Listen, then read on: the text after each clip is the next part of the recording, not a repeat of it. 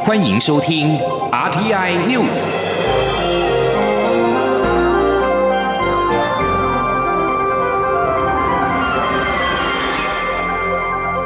听众朋友您好，欢迎收听这节央广主播台提供给您的阿天 news 我是张顺祥。首先把新闻焦点关注到立法院蓝委占据一场抗议监委的人士，朝野爆发肢体冲突。国民党立法院党团抗议总统提名陈菊出任监察院长，昨天破门占据立法院一场，直到今天早上要求总统府撤回监委的提名。而民进党立法院党团近中午的时刻发动清场，击破各个议场入口，并且上演了泼水、撒面粉等攻势，试图要夺回主席台。朝野爆发了多次肢体冲突，持续的对峙。谈话会至今仍没办法登场。记者刘玉秋的采访报道。民进党团提案在二十九号起召开为期三周的临时会，处理考试院、监察院人事同意权等多项议案。立法院原定二十九号举行谈话会，讨论是否召开临时会，但二十多名国民党立委二十八号下午无预警破门占据立法院议场，强烈反对总统提名陈菊出任监察院长，要求撤回陈菊的提名。由于开会场地遭到占据，原定立法院谈话会无法举行，临时会也无法顺利登场。国民党立委将立场各个大门以铁链封锁围堵，防止民进党立委攻入。另一方面，多名蓝委也一字排开占据主席台，并扬言陈局的提名不撤回，就将坚守立场到最后一刻。面对国民党团祭出焦土战备个临时会，民进党团一早也举行党团大会，商讨应应对策。直到中午十一点十二分开始展开清场行动，以油压剪等器具剪开铁链，并击破各个议场出入口，再祭出泼水、撒面粉等攻势，顺利攻进议场。朝野立委并在主席台后方发生推挤冲突，现场乱成一团。朝野立会持续推挤对峙。民进党团力拼将蓝委一一抬离，盼让谈话会顺利登场。央广记者刘秋采访报道。立法院长游锡坤原拟今天召集朝野协商，但是因为国民党团缺席之下，协商宣告破局。游锡坤特别向朝野喊话，呼吁各党要回归理性，回归到民主。游锡坤受访的时候表示。台湾是华人文化当中第一个民主国家，这次防疫做得好，台湾的国际能见度比以前高很多。假如因为民主殿堂上面上了国际新闻，受损的是两千三百万国人。人尤其坤呼吁各党要冷静，保持民主的风度。对国民党立委占据立法院议场、背个监察院长以及委员人事案，总统府发言人张敦涵今天表示，国民党此举是将台湾的民主当作人质，囚禁台湾的经济发展跟各项建设，不仅荒唐，也令人错愕。他指出，国民党内部路线的争议不该成为绑架国会运作的理由，期待国民党能够回归法定程序，理性讨论。央广记者。欧阳梦平报道。立法院原定今天召开谈话会讨论临时会事宜，但多名国民党立委在二十八号闯入并占据立法院议场，要求蔡英文总统撤换监察院长被提名人陈菊。对此，总统府发言人张敦涵表示，关于监察院存废的问题，蔡总统最近已经多次表达，这是执政党长期的主张，也乐见包括国民党在内的在野政党有一样的看法。他不清楚是否国民党在这项改革的推动上遭遇困难或无法坚持，以至于出现瘫痪异常的做法。但这种做法不仅无助于凝聚朝野共识，也无助于化解内部的阻力，对改革毫无坚持，更会失去人民的信任。而在废除考监之前，总统和国会都有义务遵循宪法进行提名及审查。国民党执政时期也是如此，过去却不曾看到国民党有相关的悲格，更凸显国民党是为了反对而反对，制造出更多的政治对立。张敦涵并表示，陈菊从威权时代开始，一路参与台湾重要的人权与民主转型过程，出任监察院院长及国家人权委员会主委，当之无愧。而且这次临时会还要议决三项重要的法案，及华航护照证明决议案，攸关台湾地方整体经济发展及司法改革。国民党却把民主当作人质，囚禁了台湾的发展。他说。四十年前，陈菊在威权的年代之下被囚禁。四十年后的今天，我们看到国民党党团的立委，明明有国会合法、合理的审议的空间，却背离了不使用这样的方式，这不是自求，这是把台湾的民主当人质，也囚禁了台湾的疫情过后的经济的发展、地方的发展。最后，张敦涵指出，国民党近来接连提出检讨两岸政策、废除考监等改革倡议后，突然发生党团立委闯入议场未审议先卑阁重要法案与人事案，不仅荒唐讽刺，也令外界感到不解与错愕。他强调，政党内部的路线争议不该成为绑架国会运作的理由。总统府期待国民党能够回归法定程序，理性讨论，为台湾共同努力。中央广播电台记者欧阳梦平。在台北采访报道。财经焦点：六月消费信心六大指数全数都回升。中央大学台湾经济发展研究中心今天公布，六月消费者信心指数是六十八点七七点，较上个月上升三点九点。学者分析，这次六项指标全数上升，研判这波疫情冲击经济的谷底应该是在五月，但是下半年还是要看国际经济。杨文军的报道。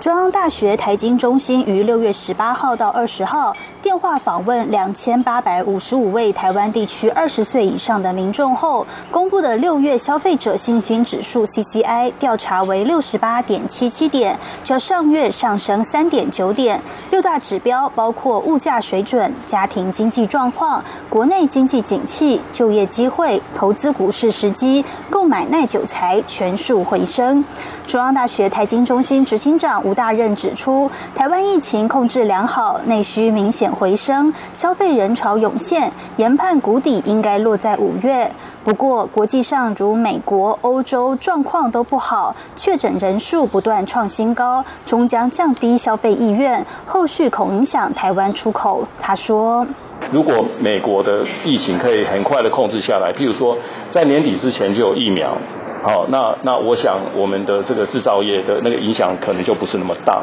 好，但是如果它疫情还是好一直恶化下去的话，那我想我们在下半年我们的这个出口还有制造业。哦，它它的冲击可能就会比较大。吴大任也指出，由于制造业占出口百分之七十，若出现严重衰退，今年经济成长率保一就有难度，未来状况不容乐观。尽管六大指标皆回升，不过几乎都还是停留在相对低点。以这次上升最多的投资股市时机指标来看，指数仅四十一点六点。中央大学经济系教授姚瑞指出，若以线图来看，投资股市时机这几。几个月都是历史低点，但台股却在相对高点与市场指数脱钩，呈现实体经济与金融市场背离的情况。他认为这次股市上升显然不是民众去承接，台湾民众对台股信心仍不足，看法极端保守。但是台湾生产消费仍正常运作，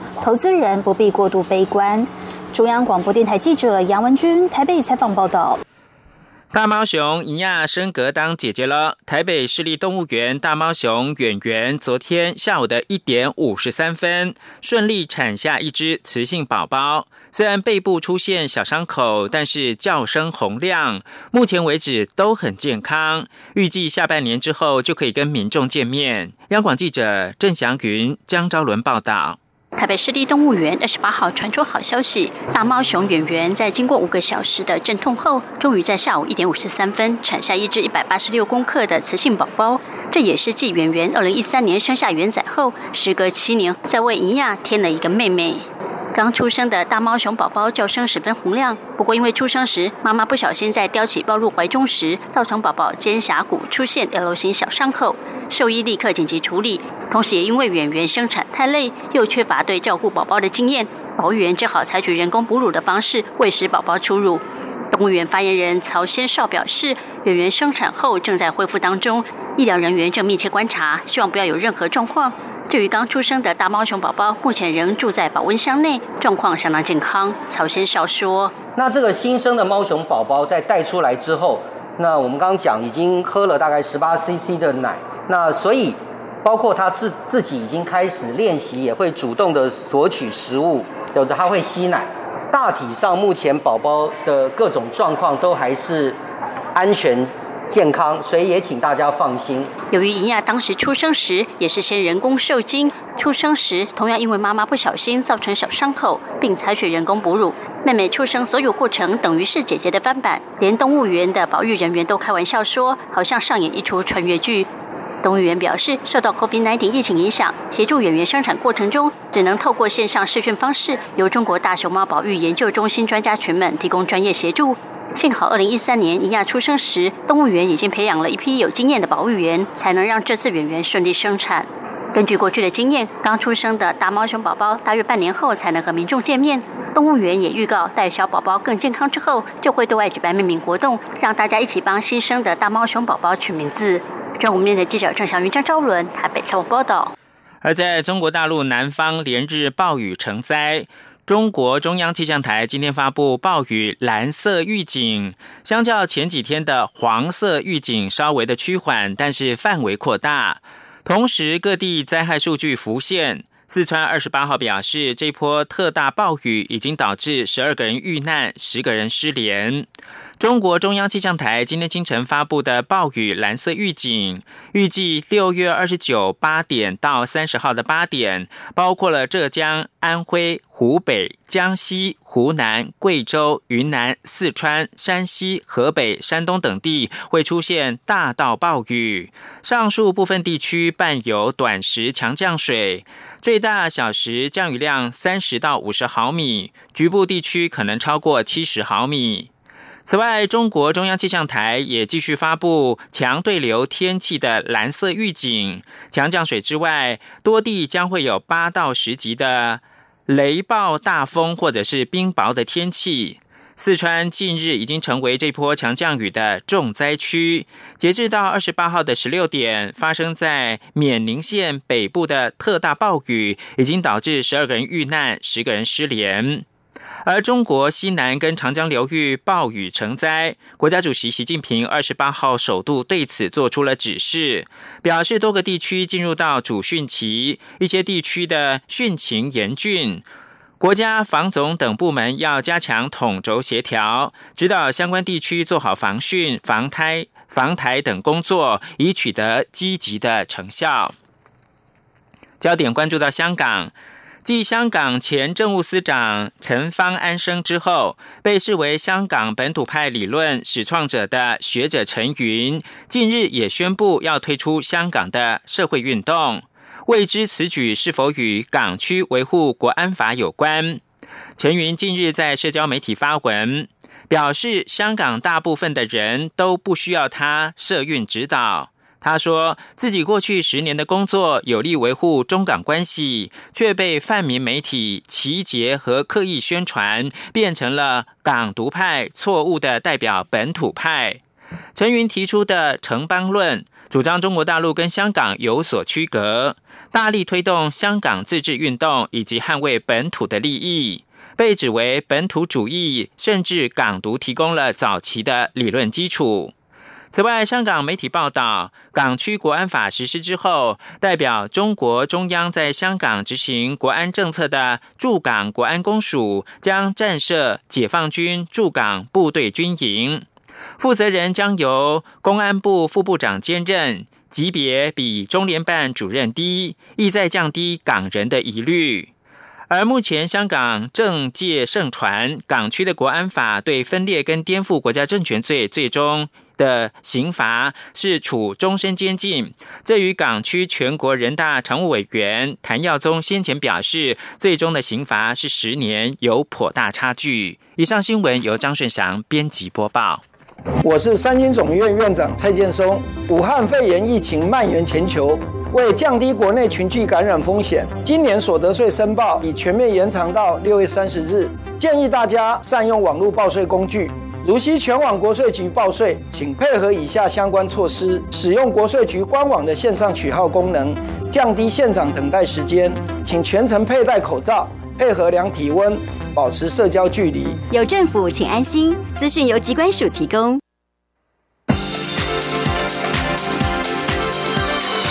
这里是中央广播电台台湾之音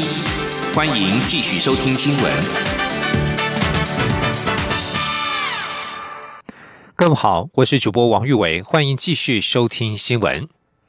振兴三倍券七月一号起正式开始预购。行政院今天召开三倍券网站教学记者会，民众进入三倍券网站之后，可以一次浏览不同版本三倍券的预购和绑定资讯与优惠，直接点选连结就可以进入相关网站进行预购。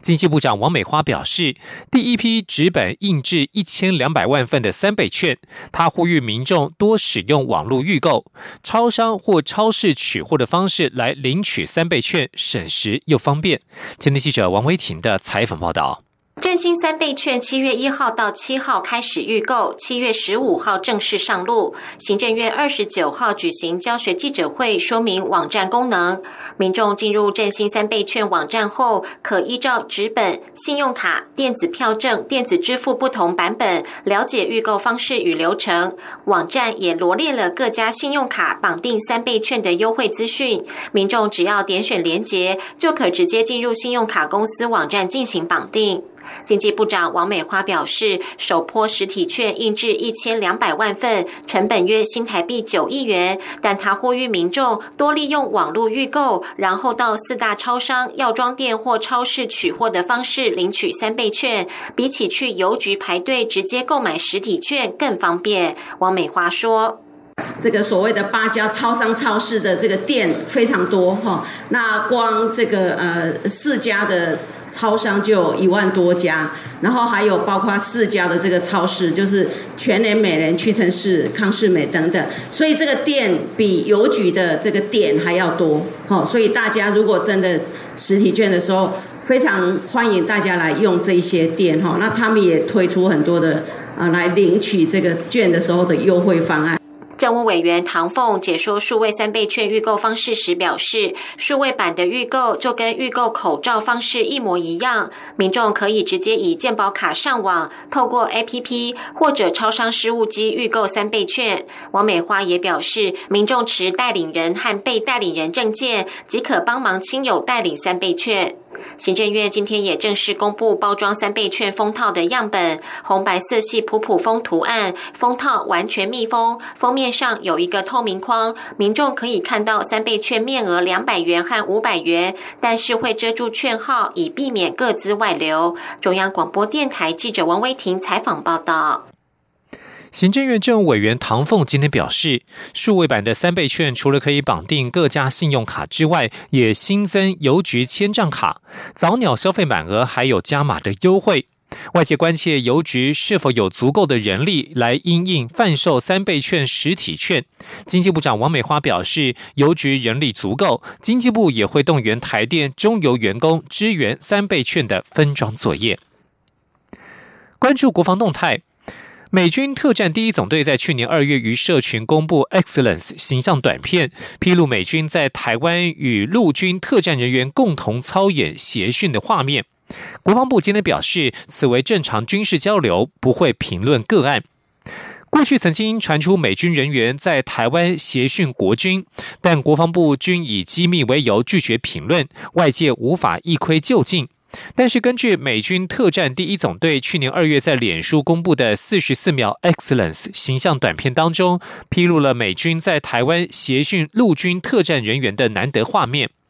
片中，台湾特战官兵与美军共同编队进行测考，并且执行战伤救护、人员撤离等科目演练。而陆军的 UH 六零 N 黑鹰直升机也现身在影片当中，可以清楚看见上头有陆军字样以及中华民国的国徽。国防部发言人史胜文少将表示，美军公布有关披露台美军事协训的片段，皆属于正常军事交流，而国军都是按照年度计划执行台美各项年。的军事交流，国防部对此表示尊重，但是不会针对个案进行评论。继续关注是能源议题，台中火力电厂二号机加入供电，遭到台中市政府三度稽查并开罚。台电董事长杨伟甫今天亲上火线，强调一切合法。担任公务员四十多年来，从未见过哪个单位可以自行认定中央主管机关的处分无效。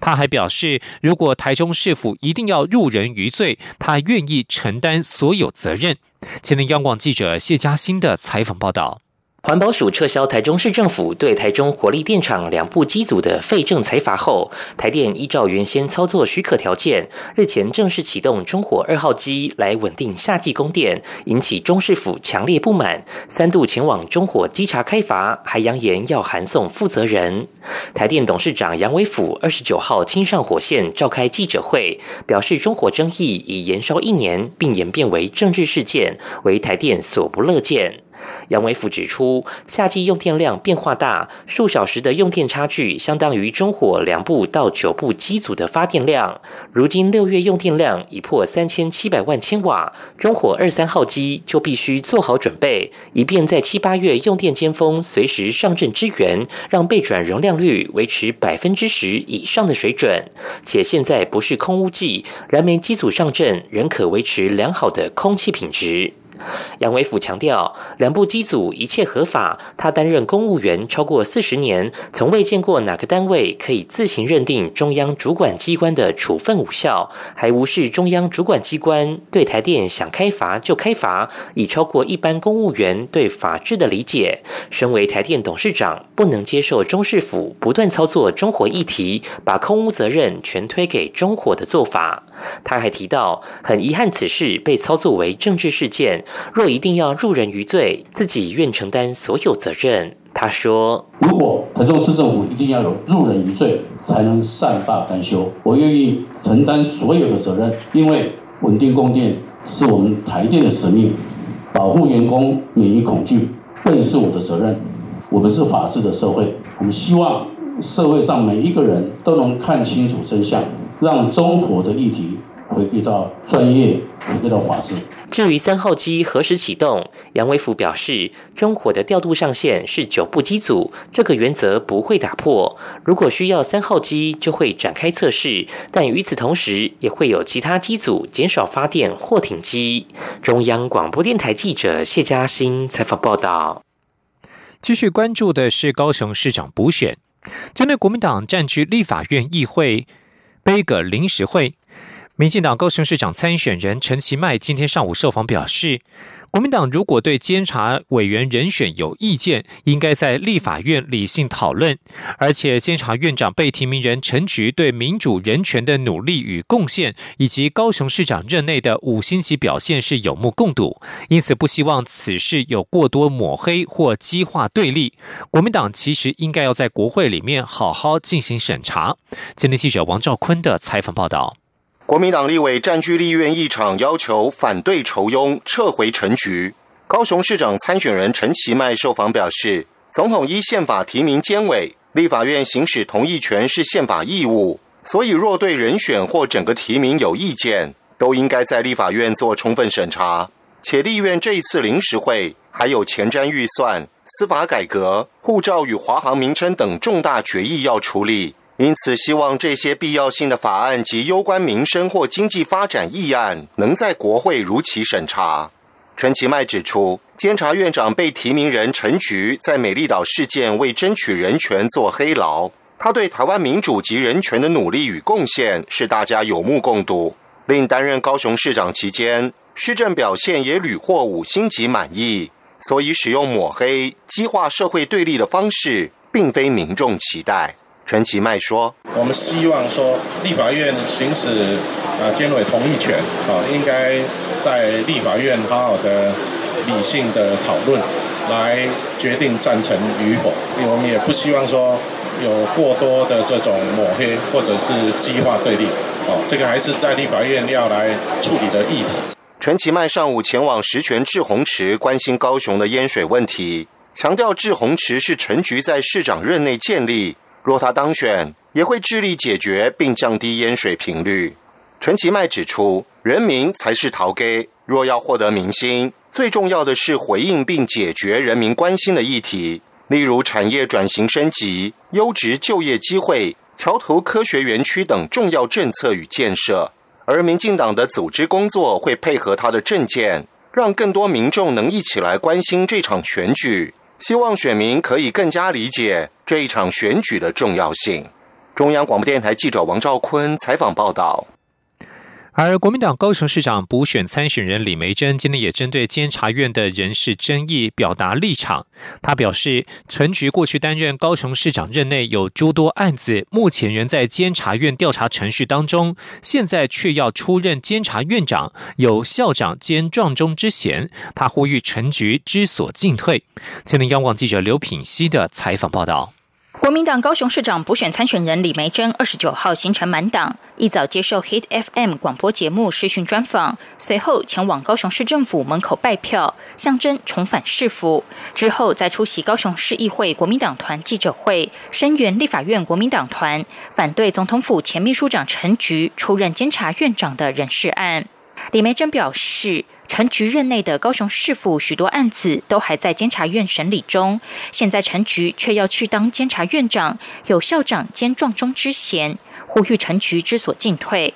至于是否会去台北声援，他则表示，毕竟他跑选举的时间已经不多，所以会守在高雄。但未来如果有需要，不排除北上发声。他说。其实啊，就是现在大家攻占立法院主主要是因为说，因为我们现在高雄市府的毕业，就是之前的市府的那个案子，现在都还在监察院。那如果是当初因为之前的高雄市长一定要是替我们那个市府是背书，所以如果这样子会让人家觉得有点好对我们共监的感觉，主要是这个样子。对于如何看待陈菊在高雄十二年的表现，李梅珍说：“高雄负债新台币三千亿，还有五千个天坑。民进党三分治理市政，七分培养派系，民众不能接受。”他并表示，民众罢免前市长韩国瑜，是因为不满意韩国瑜刚选上市长就跑去选总统，但不代表民众就喜欢民进党现在提名的市长参选人。所以他的当务之急是如何获得选民的喜爱。李梅珍强调，虽然他的知名度低，竞选时间不到两个月，但他有年轻人的观点与创意，他会努力行销自己，应该可以争取到年轻与中间选票。央广记者刘品熙的采访报道。继续关注国际疫情动态。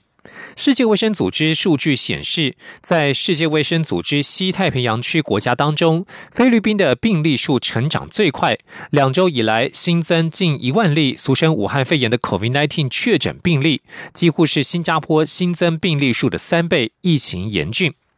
六月十四号到二十七号，西太平洋区国家当中，菲律宾通报新增九千两百八十六例 COVID-19 确诊。新加坡两周以来新增病例数只有非国的三分之一左右。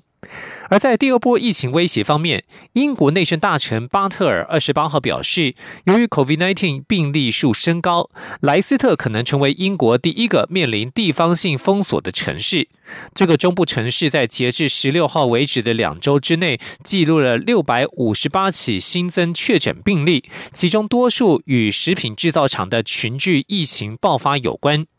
而在疫情最严重的美洲地区，随着美国部分地区重新实施封锁措施，以试图平息 COVID-19 病例的上升，